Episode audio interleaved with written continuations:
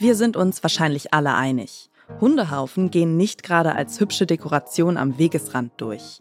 Und wenn wir welche sehen, dann schauen wir vielleicht lieber gar nicht so genau hin. Aber wenn der Haufen jetzt kalkweiß wäre, das wäre ja schon irgendwie ein überraschender Anblick, oder? Nicht so in den 1990er Jahren. Aber warum? All right, this is our episode on dog beep. That's right. You can't say poop. Dog poop, white dog poop. Specifically, white dog poop. The same white dog poop that Sarah Silverman sang about, same white dog poop that shows up in Step Brothers, which is probably the only reason why people who were born after the late 80s are aware that white dog poop even ever existed. I don't know the Sarah Silverman bit, and I've seen Step Brothers a bunch, and I don't remember the white dog poop in that one. Those neighborhood bullies, the kids, they make Uh-huh. Will Ferrell touch his tongue to the white dog poop. Oh, yeah, yeah, yeah, yeah.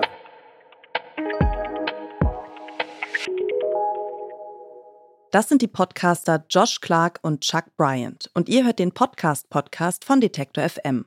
Wir empfehlen euch heute Stuff You Should Know.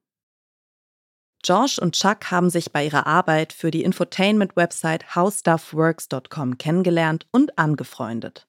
Dort standen sich ihre Schreibtische genau gegenüber und immer wenn einer der beiden bei einer Recherche etwas Spannendes herausgefunden hatte, musste er dem anderen sofort davon erzählen. Genauso klingt es eigentlich auch im Podcast Stuff You Should Know, den die beiden seit 2008 zusammen hosten. Die Bandbreite an Themen ist riesig. Es geht eben um alles, was irgendwie wissenswert ist. Zum Beispiel um die Frage, warum Hundekot in den 90er Jahren oft weiß war. Chuck klärt euch auf. Back then, it was very much loaded with bone meal uh, and some meat, but basically, it's that bone meal. Lots of calcium in bones. And, you know, calcium is good to dogs. You know, a little bit of calcium is fine. But if you have too much of it, you can't absorb it. It comes out in your poop and it doesn't come out white, but it dries up in the sun. And once the water is removed, it turned that chalky white. So viel also zur Wissenschaft hinter diesem Fäkalphänomen. Das Besondere am Podcast ist aber nicht nur der informative und ziemlich unterhaltsame Inhalt, sondern auch das Zwischenmenschliche. Man hört, dass die Hosts einfach Spaß daran haben, sich gegenseitig ihre Erkenntnisse zu präsentieren. Beide haben zum gleichen Thema recherchiert, beide haben herausgefunden, warum diese kalkweißen Hundehaufen auf einmal verschwunden sind. Und die Antwort ist eine gute Nachricht für alle Hundebesitzerinnen. dog food got better around the late 80s and 90s. Like people started being like, this is not, st- stop selling us this stuff. It's not good for our dogs. And there was a quick change in the industry, and that led to lower amounts of calcium, which led to low, like lower amounts of white dog poop Yeah. until it essentially just went away. Yeah, uh, they got more fiber in their diet now, uh, and just you know more nutrient and vitamin rich dog food. Uh, I, I, I'm now noticing, I guess, that I think about it, but I honestly never really thought about it until yesterday when I started reading up on this stuff. That I guess you really don't see as much white dog poop anymore. And there's also like it's still not done. Like we're dogs definitely eat better than ever, but we're still like, well, wait a minute, can they exist on a vegan diet? Don't Right. know. Um, is dry dog food better than wet? Apparently, wet dog food has eight times the greenhouse gas emissions of dry dog food.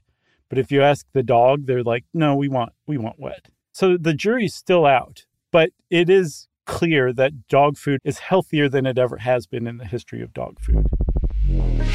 Wenn es nicht gerade um die Farbe von Hundehaufen geht, dann besprechen Josh Clark und Chuck Bryant andere, mehr oder weniger skurrile Fragen. Wie funktioniert das Gehirn eines Genies wie Albert Einstein? Warum ist ausgerechnet die Route 66 so berühmt? Und wieso existieren Nacktratten? Die Antworten hört ihr in Stuff You Should Know. Jede Woche erscheinen ganze vier Episoden. Dienstags, Donnerstags und Samstags eine reguläre und Mittwochs eine Short-Stuff-Folge. Stuff You Should Know ist einer der ältesten und zugleich erfolgreichsten Podcasts der Welt. Seit 2008 existiert das Format und hat mittlerweile mehr als 1500 Folgen hervorgebracht. Seit Jahren ist Stuff You Should Know zudem in den Top 10 der am häufigsten heruntergeladenen Podcasts. Produziert wird das Format von der Streaming-Plattform iHeartRadio. Und wer diesen Podcast hört, fügt dem Hundefutter lieber nachhaltiges Ökoglitzer zu, für funkelnde Augenblicke beim Gassigehen. Das war die heutige Ausgabe des Podcast Podcasts, unser täglicher Podcast-Tipp hier bei Detektor FM. Wenn euch unsere Podcast-Tipps gefallen, dann folgt uns doch direkt bei Spotify, Apple Podcasts oder Deezer. Da könnt ihr übrigens auch eine Bewertung dalassen, was uns und unserer Arbeit sehr hilft. Dieser Tipp kam von Julia Segers. Redaktion Ina Lebetjew, Joanna Voss und Doreen Rothmann. Produziert hat die Folge Florian Drexler. Und ich bin Caroline Breitschädel. Wir hören uns.